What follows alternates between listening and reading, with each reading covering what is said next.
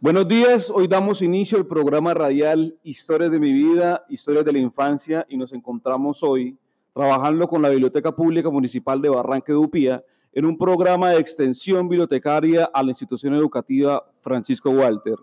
Francisco Walter es una institución educativa reconocida por su forma pedagógica de llegar a los jóvenes y también en este momento la institución educativa cuenta también con programas de acceso, de servicio. Y entre esos programas también cuenta con programas de lectura. Y hoy queremos hacer la diferencia con nuestro lanzamiento de programa radial de podcast. Hoy, en esta mañana, tenemos a la compañera Natalia Vela. Natalia Vela es una chica del grado 11, una chica que hoy estuvimos en una actividad de lectura y en esa actividad de lectura lo que buscamos con finalidad es buscar recuerdos de la infancia para ser narrados en la radio. Y quiero darle la oportunidad a Natalia de introducirla en ese programa y quiero preguntarle en un principio que nos cuente quién es y cómo le ha parecido el taller hasta hoy. Muy buenos días, mi nombre es Natalia Vela. Eh, pues el programa de, hoy me ha parecido muy chévere porque explica a través de, de, de la vida que le ha pasado a uno, recordar lo malo, lo bueno, Natalia ha sido muy específica con lo que habla de, recordar lo malo y lo bueno, y es que quiero hacer una aclaración. Y es que hemos, hemos estado trabajando conceptos primordiales como la memoria, el recuerdo y el olvido. Y la memoria, el recuerdo y el olvido es parte de la forma de la vida de cada persona. Cada persona tiene un insumo que lo hace ser su personalidad de lo que es como ser humano. Pero entonces quiero dejar a Natalia Vela con su texto que se llama Los ojos llorosos. Había una vez una madre soltera que tan solo tenía un hijo de 8 años de edad, que la madre, la señora Nilda Rosaría, Rosaría, vio a un niño solitario, triste y sucio con pantalones rotos y camisa sucia. En la cara tenía barro, etc. Y también el hijo de doña, doña Nilde se puso celoso cuando la madre lo adoptó porque le decía, mamá, ¿por qué lo recogiste a ese niño, que es un extraño? Le contestó la madre, hijo. Lo adopté porque desde ese día el niño que recogió doña Nilda se llamaba Christopher Andrés. Que el niño le decía, no te pongas celoso, yo, yo solo quiero el cariño de tu madre y de ti, porque no tengo una madre con quien conversar y que, y que me diera mucho abrazos y cariños y recibir un consejo y solo quería formar una familia para estar feliz. Entonces el hijo de doña Nielda, Rosaría, le dijo, disculpa, que no sabía cómo se iba a sentir con las palabras que él dijo. También acá podrás contar con nosotros, somos tu familia y te daremos amor y cariño. Bueno, eh, ha sido una gran, una grata historia, pero quiero preguntarte algo. ¿En qué parte, en qué momento de ese recuerdo de tu madre, ¿no? Y me imagino que, que estamos hablando de tu madre, se presentó este, este evento. ¿Hay alguien ahí en tu familia que tiene esa historia, detrás de esa historia? Esa era yo. ¿Eres tú? ¿Tú eres...? Cuando tenía siete años. Cuando tenía siete años. Mi madre pues recogió a un niño que a través de eso estaba así y pues obviamente yo me puse celosa y todo eso. Ok, perfecto. Fíjense que este recuerdo de la compañera pues nos evoca un recuerdo familiar que es muy sensible para el recuerdo de cada uno en familia. Y aprovechando, también quiero leer un, concepto que se llama recordar, porque recordar, recordemos que viene del concepto de recordar de corazón. Y recordar significa para el libro de las palabras, del origen de las palabras de Ricardo Soca, dice lo siguiente. Los antiguos creían que los sentimientos residían en el corazón. Para Aristóteles el corazón era el órgano fundamental del organismo humano, el cerebro y apenas mero colladuante. En esa época se creía que la memoria estaba alojada en el corazón de ahí que los romanos emplearan la palabra recordari, derivada de cor corazón, que llegó a nuestra lengua como recordar. En el portugués contemporáneo, saber una cosa de memoria es conocerla de corazón. Si los sentimientos se alojan en el corazón, nada más natural que cuando las personas se ponen de acuerdo, digamos que concuerdan, o que recuerdan o que acuerdan, con lo que el corazón ya está en presente. Y si no se ponen de acuerdo, decimos que discuerdan. En el español antiguo y en muchas regiones, en el contemporáneo, recordar, recordar significa despertarse, volver del sueño detrás de sí. Y fíjense que el texto de, de la interlocutora nos habla de ese recuerdo que despierta a través de esa historia que le contó su madre, pero que hace parte de la historia de su familia. Y bueno, quiero cerrar su sección con una canción que a petición de ella me dijo que la buscáramos y es la canción que hace y que se enfatiza en la película Titanic. Pero te quiero preguntar, ¿esa canción tiene alguna relación con tu historia? Sí, claro, por lo que es una canción que a través de ella es un poco triste y lo hace recordar muchas cosas a uno con lo que escrito en él. Bueno, ese es el programa radial recordando nuestra infancia y entonces le damos aquí paso a la canción Titanic.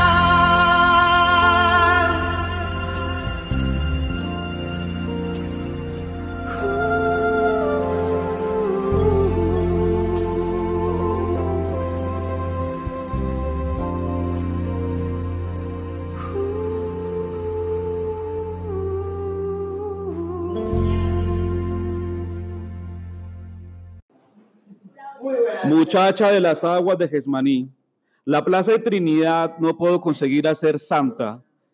Ya la serpiente mamba negra dormía bajo sus pies, que bajo tierra Susan el festín mayor de este barrio oculto, mismísima isla que cierta vez estuvo dueño, donde aquí tiempo tiene en cada noche que es ruda. Únicamente Santa ha ido, niña Gloria Hoyos de los albercones, guerrera y adelante de su barraca, hirviéndole hielos de cerveza rica, su tienda con el vino de eclipses que vendía, de aquella gracia santera con el que el antojo suyo se entremoniaba, arrastrando tras su vuelo ingenuos acaentes, lazarillos de su lecho, porque vivía bendita bajo la rezandora cruda de sirenas abuelas en la cáscara sagrada evacuante y santiguada siempre tras el desumo de madrugada. Mañanas torcidas de arrabal, parda niebla de la moña, lo callado como alba negra que no aparece en almanaques, antifaz de la vida involucrada, de todo esto le viene a ella su tez brillosa, cariño mandarino de palo dulce. Digamos que como cuánto bambudeo no bailaba ella, de la baja tarde de su dentadura bonita, y que no bailaba ella en cierta mayor del plantón del pozo.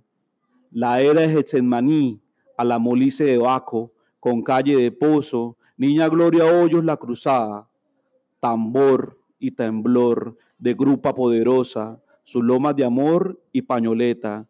Ella rotosaba fumarola de tambores, o alojemaní isla que cierta vez tuvo dueño, barrio como tierna Alejandría, en la piedrona entretenida, de Gesnemaní a grito de Musanga, también de la vieja piedra cose, con niña Gloria Hoyos el tam tam a oscuras.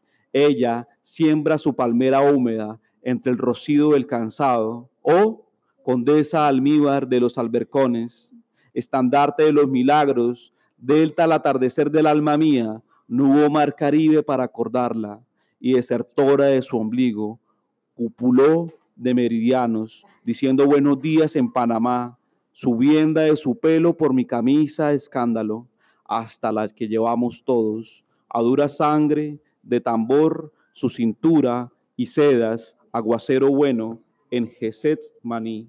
Finalmente regresaba sobre Maní como araña multicolores, de besos, efluviando la cuchilla de danza y su reclamo de tambores sobre el sueño. Ese es un poema de Pedro Blas Julio Romero, poeta cartagenero. Quería leerles ese poema como apertura aquí a nuestro compañero que le damos la invitación ahora a Hermes David Hernández. Y estamos con Hermes David Hernández para preguntarle desde un principio, queremos preguntarle cómo se ha sentido en la mañana de hoy y qué le ha parecido el programa hasta el momento. Pues muy bien, gracias a Dios y pues me ha parecido eh, muy profundo eh, el programa. Pues a mi punto de vista lo hace a uno reflexionar sobre lo que uno ha vivido, lo hace pensar lo hace recordar sobre experiencias eh, vividas. Bueno, entonces ahora vamos a ver la oportunidad a Hermes David. Hermes David nos tiene un texto que nos quiere compartir. El texto se titula Compartiendo tiempo con mis abuelos. Pues un bonito recuerdo cuando compartía tiempo con mis abuelos es que mi abuelo acostumbraba a sentarse afuera, ahí en la puerta, él sacaba dos sillas, se sentaba y me llamaba. Nos sentábamos a ver los carros, siempre, siempre que nos sentábamos, él sacaba mil pesos y me decía escondidas, mijo, vaya y compré dos génovas. Eran unas esferas de carne secas pero muy ricas. Eh, yo las compraba, eh, yo las compraba, una era para mí y la otra para él. Lo bonito de aquellos recuerdos es el tiempo que me dedicó mi abuelo porque aunque él ya lleva 10 años de muerto, todavía sigue vivo en mi corazón. Bueno, compañero Hermes, compañero Hermes nos comparte una idea maravillosa de los abuelos, los abuelos como esas personas que pasan por nuestras vidas y que significan muchas cosas también después de lo que dejaron en sus vidas. Y bueno, aquí no escucho el nombre de su abuelo, ¿su abuelo cómo se llama? Lucas. Lucas. ¿Y Lucas hace cuánto falleció? Ya 10 años. Hace 10 años. Fíjese que hace 10 años tenías 10 años, ¿no? ¿Cuántos? Seis años. Tenía 6 años. Y ese es, ese es el recuerdo más bonito que tú recuerdas de él. Como esa magia por convocar a la unión familiar, ¿no? Como por los momentos importantes. Sí, pues yo compartí muy poquito tiempo con él porque eh, él se murió cuando yo tenía como 6, 7 años y lo que compartíamos eran las génovas, las sentadas ahí en el andén, mira los carros pasar. El tiempo que compartí con él eh, marca mucho en mi corazón. Perfecto, Hermes. Bueno, tenemos un gran recuerdo. Esto ha sido precisamente hoy. Recordamos a todo nuestro programa radial hoy en el, en el Colegio Francisco Walter, el que nos convoca a nuestro programa de Narrando Historias a través de nuestra- infancia. Y al compañero Hermes le quiero preguntar ahora, ¿qué canción quiere seleccionar para acompañar esta gran historia? Siete años de Abraham Lucas. Bueno, entonces lo dejamos con siete años de Abraham Lucas. Recuerden sintonizarnos todas las mañanas en la Biblioteca Pública Municipal de Barranca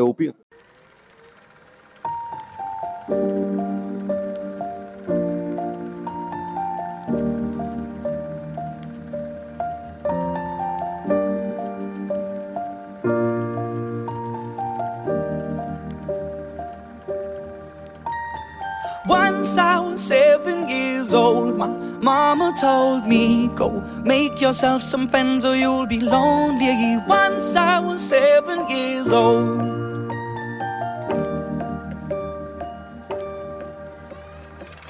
It was a big, big world, but we thought we were bigger.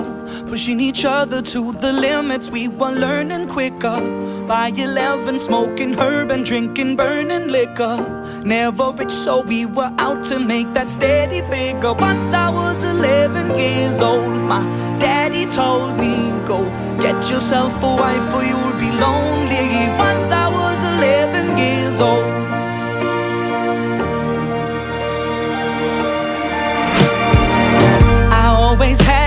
Dream like my daddy before me. So I started writing songs, I started writing stories. Something about that glory just always seemed to bore me. Cause only those I really love will ever really know me. Once I was 20 years old, my story got told. Before the morning sun when life was lonely. Once I was 20 years old.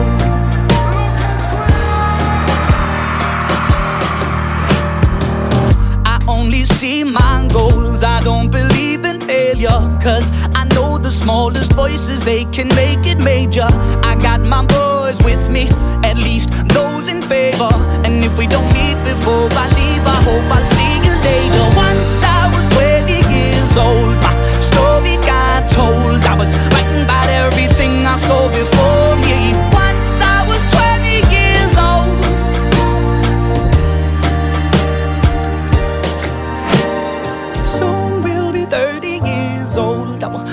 songs have been sold. We've traveled around the world and we're still roaming. Soon we'll be 30 years old.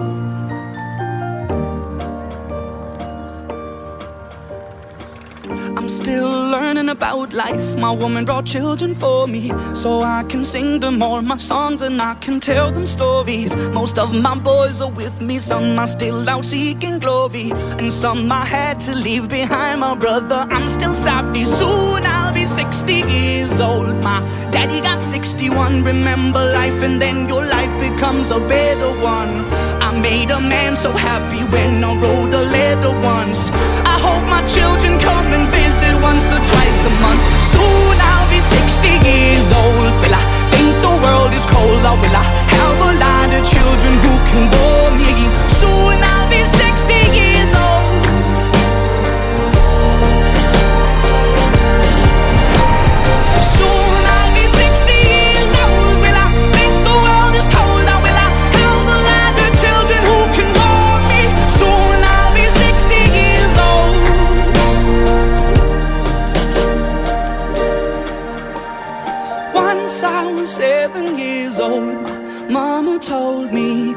make yourself some friends or you'll be lonely. Once I was seven years old.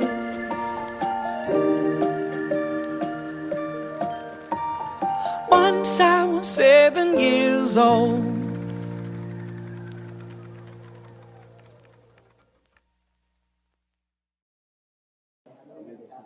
Seguimos avanzando en nuestro programa radial contando historias de la infancia y ahora tenemos, antes queremos hacer una recomendación a nuestros, a nuestros escuchas de un libro que quiero recomendarles que se llama Para Papá, un libro regalo escrito por niños para padres de todo el mundo. Quiero leerles un fragmento porque me parece importante este libro. Este libro es importante desde cómo los niños piensan cómo son los padres. Y dice acá, ¿qué es un padre? Y un niño que se llama Peter Smith de nueve años dice, los padres son gente a la que no se le puede poner motes sin escribir un cachete. James Donaldson, de 10 años, dice, los padres son el tipo de personas que dicen, el dinero no, no crece en los árboles, ¿acaso yo deposito plata en el baño? Y es muy pronto para pensar en Navidad. A veces juegan contigo, pero casi siempre están sentados en un estudio resolviendo problemas. Trevor Burgess, de 12 años, dice sobre el padre, el padre proverbial que espera que hagas algo mal con una zapatilla en la mano, parecido, desaparecido hace tiempo. Hoy en día los padres no son así, son estrictos pero buena gente. Jules Horalford dice lo siguiente, en el mundo loco de la televisión, la gente parece creer que los padres son cosas graciosas que viven en botes de pintura, que saltan arriba y abajo sobre las mejores mesas de comedor cantando sobre el ojo de pájaro super patrón. De hecho, no lo hacen, son gente real y perfectamente crudo, cruda, cuerda, que te zurrarían si tratas de hacer lo mismo. Y por último, Tommy Lee dice, las madres se ponen vestidos para escribir sus calzones y sus sujetadores, los padres se ponen pantalones para cubrir sus cinturas. Y nos encontramos con el compañero Jaider Gutiérrez, el compañero Jaider Gutiérrez, escribió un texto de su infancia que tiene que ver con un recuerdo de su padre. Entonces lo dejo con el compañero para que nos comparta el texto. Eh, buenos días, mi nombre es Heider Gutiérrez. Eh, mi texto es eh, Gonzalo, seis años de edad, en el Parque Villavicencio de las Palomas. Esto, me tomé una foto con mi papá. Es la única foto que tengo así de, de recuerdo con él, que he podido recordar a él y gracias a mi papá he estado aquí, adelante, echado haciendo para adelante y pues y pues que le agradezco mucho a él por darme esta vida que he tenido. Bueno, compañero, ese ha sido un gran recuerdo. Y tienes ese recuerdo de su infancia como si fuera un ayer, ¿no? Precisamente lo recuerdas todos los días. Y hay una canción que tú quieres pedir que parece ser el himno de los padres que se llama, que es de Piero, que se llama Mi querido viejo. Hay una sintonía muy especial con su papá, ¿no? Y hasta la fecha, cuénteme, ¿han continuado haciendo ese tipo de actividades que nos cuentas? Eh, últimamente, pues no, porque, o sea, él mantiene trabajando y eso, y pues yo estudiando y él viene casi todos los días, pero no es así. Seguido no, no hacemos eso. Vale, compañero, muchas gracias por tu texto. Y los dejamos con mi querido viejo de Piero.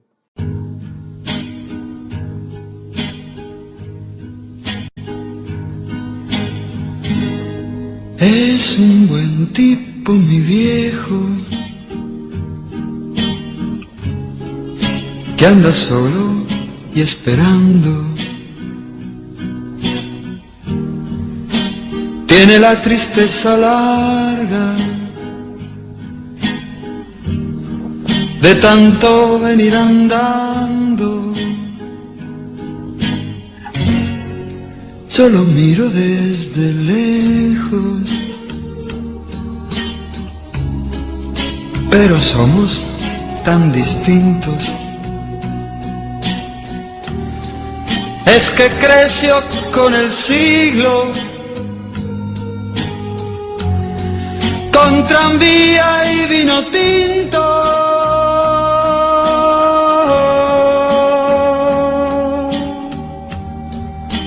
Viejo, mi querido viejo, ahora ya caminas lerdo como perdonando el viento. Yo soy tu sangre, mi viejo. Soy tu silencio y tu tiempo. Él tiene los ojos buenos y una figura pesada. La edad se le vino encima. Sin carnaval ni comparsa. Yo tengo los años nuevos. Y el hombre los años viejos. El dolor lo lleva adentro tiene historia sin tiempo.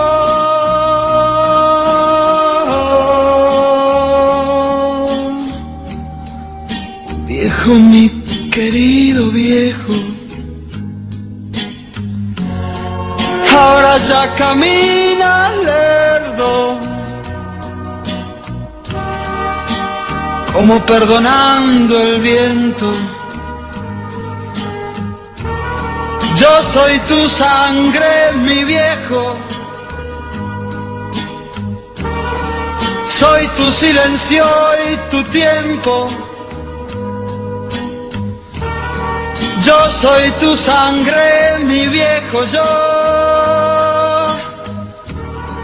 Soy tu silencio y tu tiempo. Yo soy tu sangre,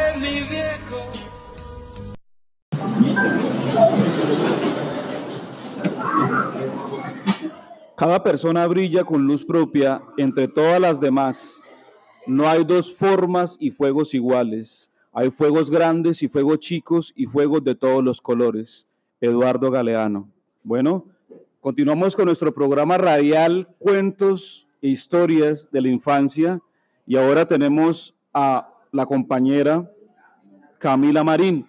Camila Marín nos va a compartir un texto que es muy grato también de su infancia y nos va a relatar un bello momento de lo que recuerda hasta el momento.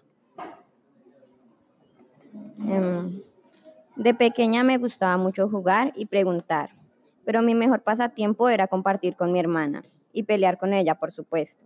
Un día después de llegar del colegio, yo estaba ansiosa por jugar, por lo cual le pedí a mi hermana que jugara conmigo, pero ella, como tenía cosas que hacer, me dijo que no quería jugar. Y yo al ver esto, como sabía que mi mamá me creía más a mí que a ella, yo le dije que si no jugaba conmigo, le iba a decir a mi mamá que ella me había jalado el cabello y me había pegado una patada, la cual me había mandado a volar.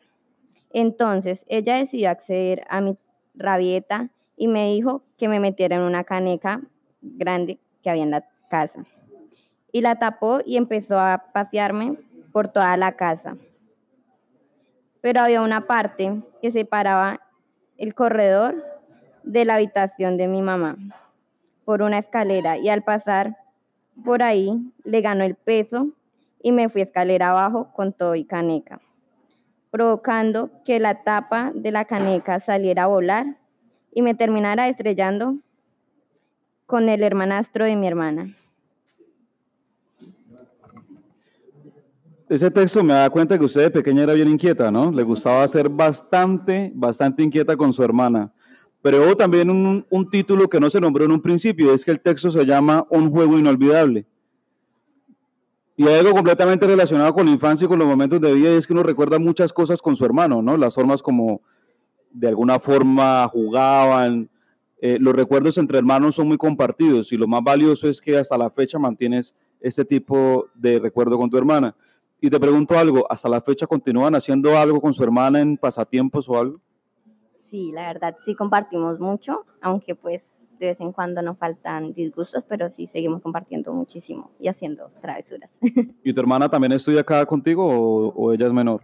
No, ella, ella es mayor y pues ya salió hace un año a estudiar, pero no de acá, de otro colegio. Bueno, este era el texto de la compañera Camila Marín, y quiero preguntarle a Camila Marín, ¿qué canción, con qué canción quieres acompañar el texto? Amigo de Alex Campos. Bueno, entonces los dejo con Amigos de Alex Campos.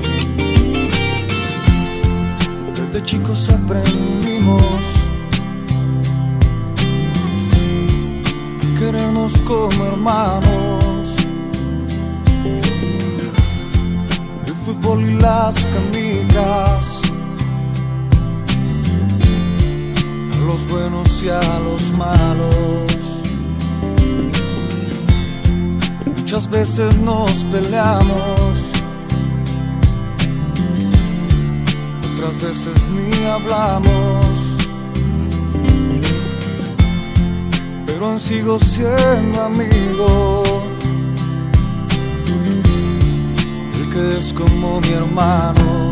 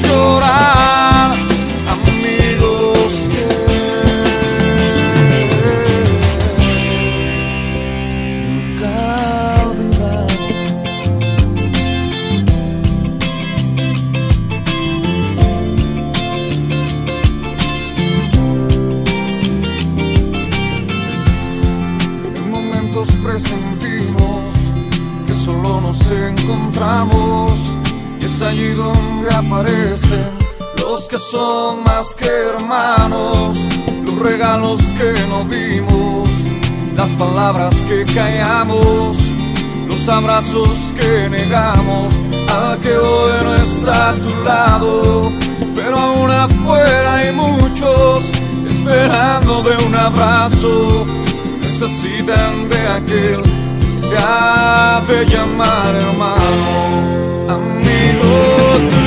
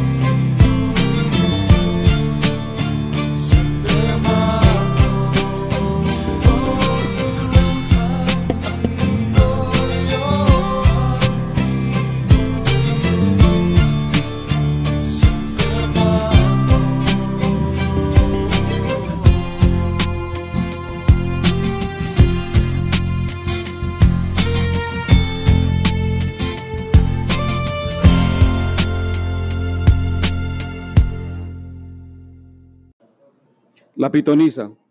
Es Miriam una niña una sobrina, con voz de guitarra, atensada por la voz del que le encanta, del que le canta a solas. Es ella la propia guitarra, templada por sí misma, argumentada en voces, con una sonareja de dolor. Hasta antier, una desconocida muchacha que besó mi mejilla y mejilla de ella se enamoró y se le robó por un instante Armando, para que él la amara más. Es Miriam, ella y su ternura, la encantadora, la pitonisa, la que en voz habla de su desolación. Estamos acá con, con Marlon Martínez. Marlon Martínez, vamos a tener la oportunidad de cerrar nuestro programa contando historias a través de podcast y él nos va a leer una historia que tiene que ver mucho con la vida del llano.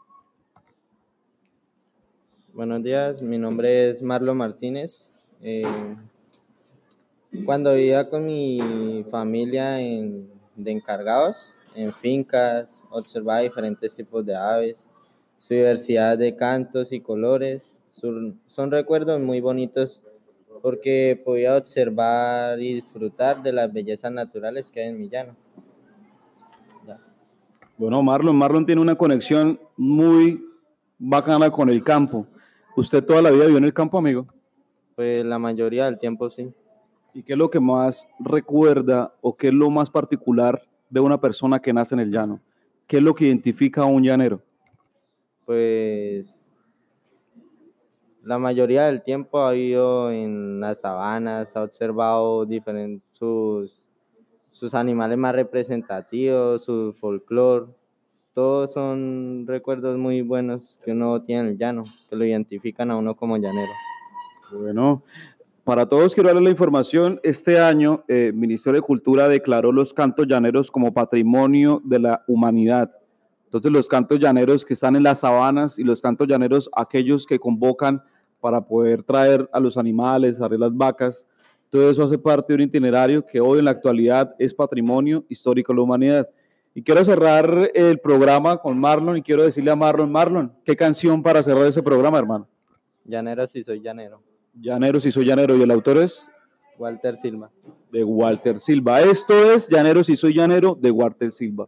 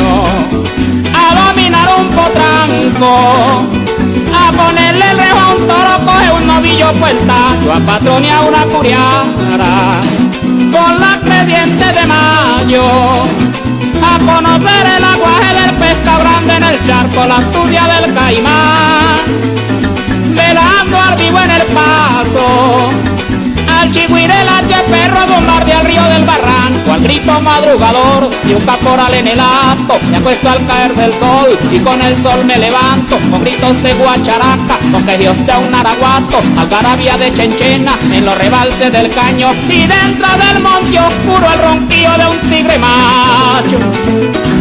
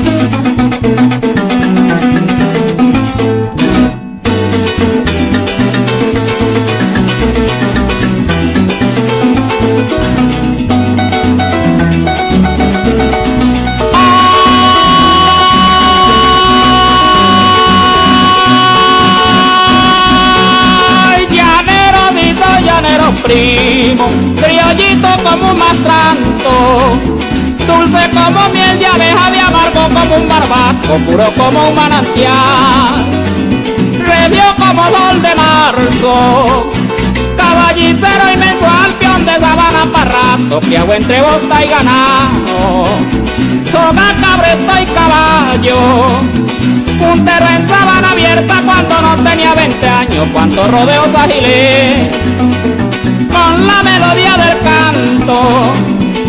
Cuántas travesías eché con el casco de mi caballo, trocha de noche oscura, palabreando a los espantos.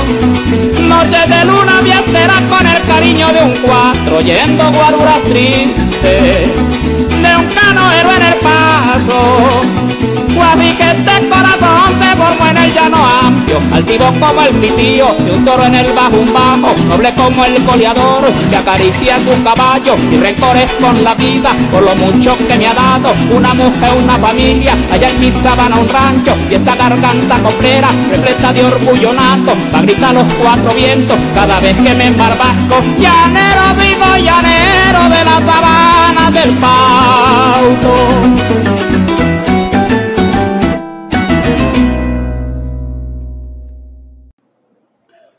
Nos encontramos con el compañero Dolan, Donald.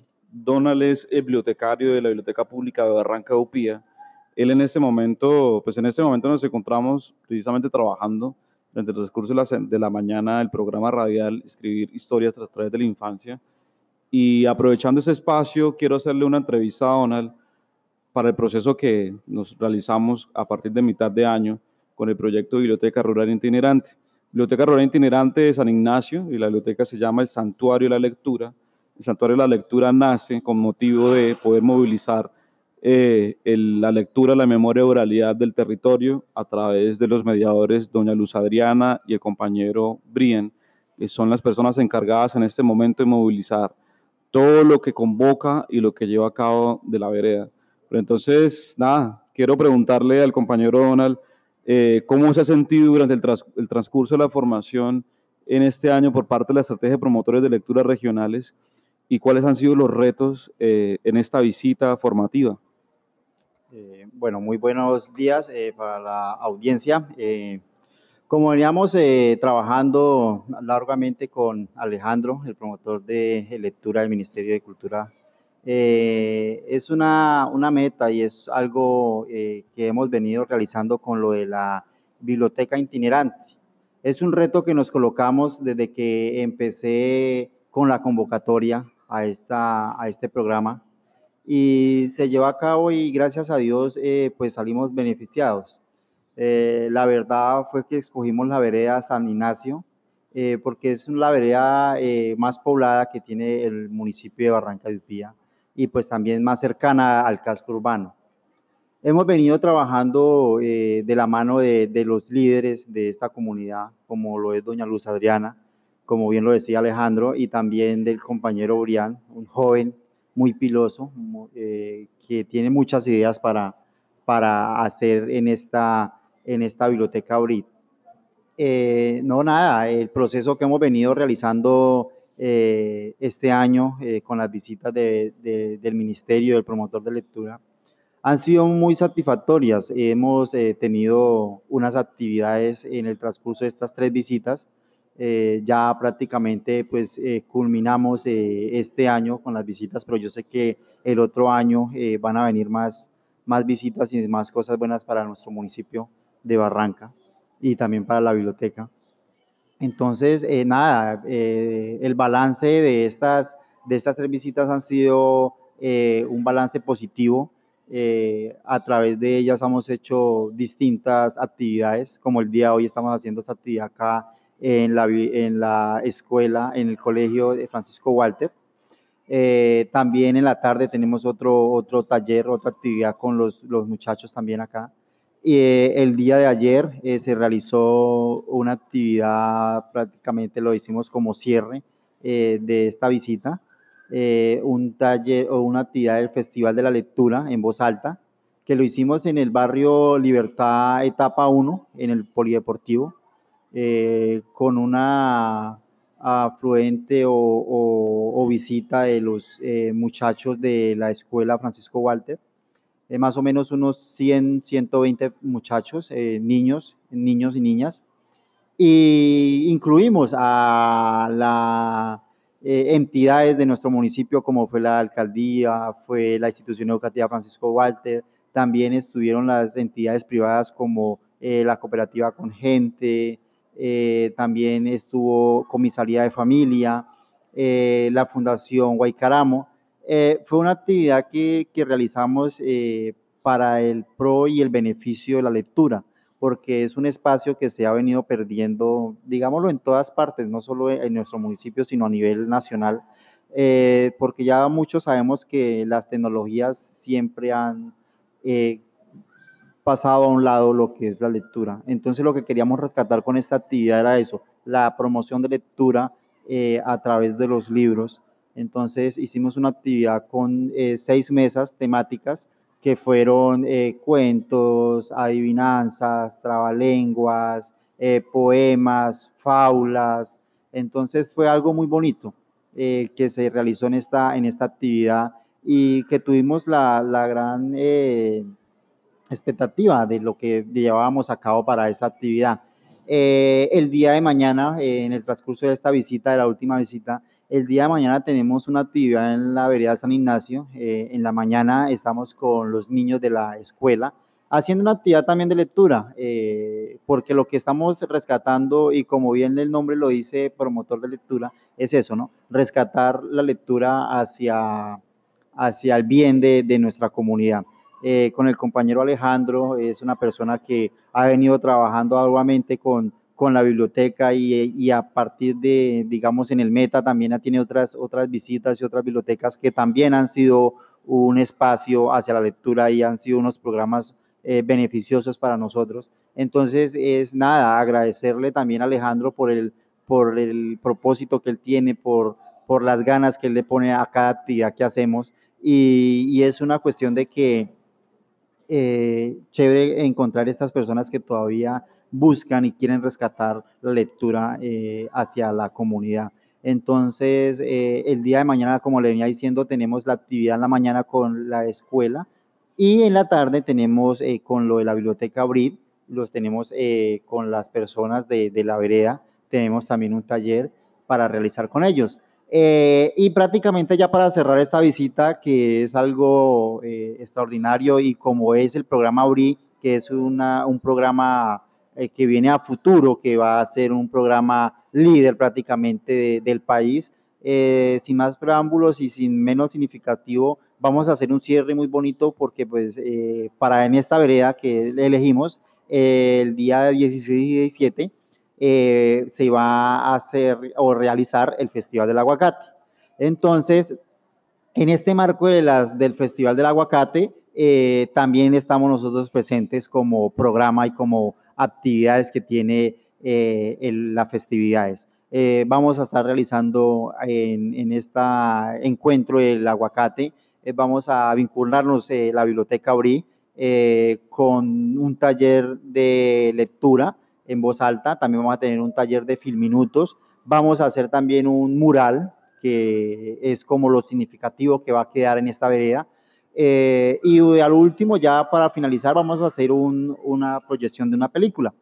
Entonces, eh, nada, solamente yo como bibliotecario de nuestro municipio, aquí de Barranca de Upía, lo único que tengo con el ministerio y con este programa es agradecimientos.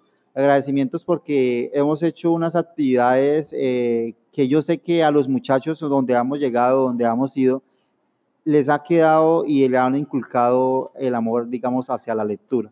Entonces, eh, nada, ya para finalizar, eh, agradecer, agradecer a, Alejandro Parra como promotor de lectura, agradecer de pronto a Mayra también, agradecer a la ministra eh, de Cultura, también a, a las personas encargadas de la Biblioteca Nacional, agradecerle por estos, por estos digamos, programas que están trayendo a nuestra comunidad. Entonces, eh, nada, pues yo creería que ya más o menos resumimos eh, las actividades que hemos hecho, las actividades que hemos venido realizando y en pro de un beneficio que es la lectura, que es algo que se está acabando y está terminando, pero lo que queremos es rescatar, rescatar estas, estas actividades en nuestra familia, que sean eh, talleres, que sean lecturas no solo de una sola persona, sino que genere eh, comunicativamente toda la familia. Qué chévere que el papá, la mamá, el abuelo, la abuela, eh, se sienten una tarde de, de esparcimiento y, lean un libro con toda la familia. Sería algo bonito. Yo sé que eh, la Biblioteca Abril le está apuntando es a esto, a volver a rescatar otra vez eh, las, la- las formas de lectura, no individual, sino colectivamente. Entonces, nada, Alejandro, de verdad agradecer, agradecer por esta actividad que se hizo hoy tan bonita acá en la institución educativa Francisco Walter con los muchachos de 11. Eh, fue una actividad, fue una, una mañana muy amena que se hizo con ellos y nada, eh, como le vengo diciendo reiterativamente, agradecimientos hacia usted, hacia su actitud y a sus programas que trae, a sus actividades que trae, porque sé que es en pro y beneficio de toda la comunidad barranqueña.